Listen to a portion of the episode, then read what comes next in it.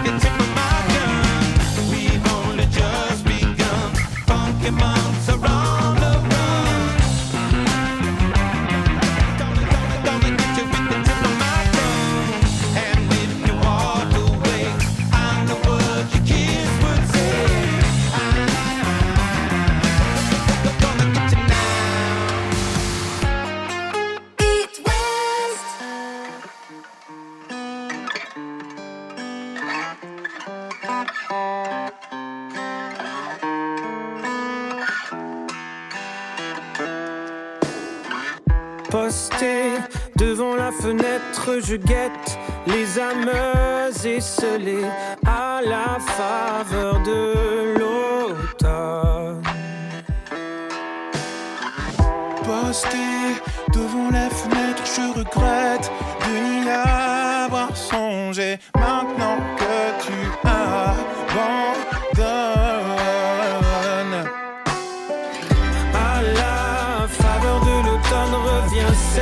douce mélancolie.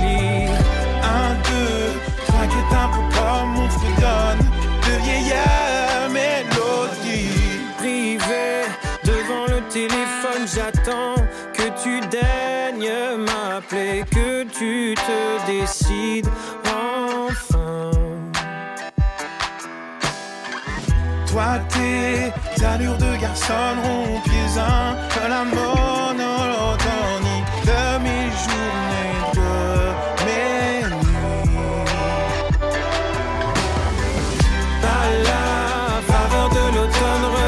cette douce mélancolie. Un, deux, trois, quatre, un peu comme on fredonne de vieilles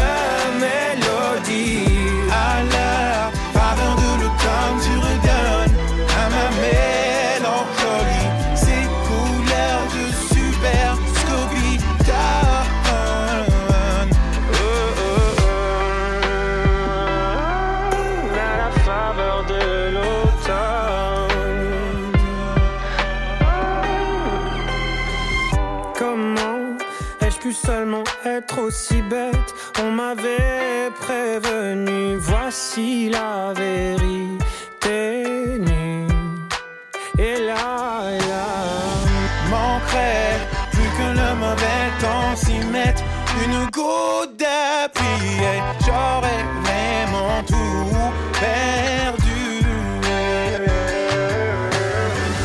À la faveur de l'automne revient cette douce mélancolie.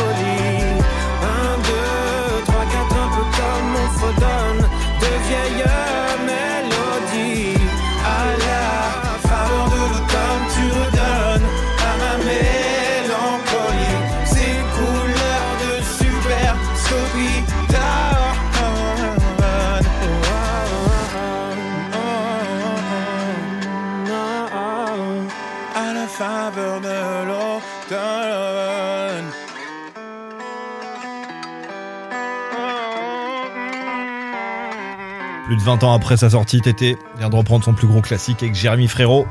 It West, bonne fin d'après-midi. 16h-19h sur It West, c'est l'After West. Avec Baptiste, Catel et Simon. Il y avait donc 35 000 personnes à Rennes dans le cortège contre la retraite à 64 ans aujourd'hui, selon Catel, hein, qui a compté ça au doigt mouillé, nous a expliqué tout à l'heure comment. À, à peu Non, près. petit compteur, clic, clic. Clic, clic, d'accord. Bon, ce que ne dit pas l'histoire encore, c'est si Marjolaine Nicolas, 29 ans, a défilé avec ses collègues médecins. Alors pourquoi je vous parle de cette Rennaise? Parce qu'elle est un tel phénomène basket au pied que nos confrères du journal L'équipe l'ont qualifiée d'OCNI. Objet courant non identifié. d'accord. Vous voyez? Ceux qui courent sur longue distance euh, le savent. hein. Pour un marathon, par exemple, la prépa physique est millimétrée. Il faut faire un certain nombre de sorties, etc.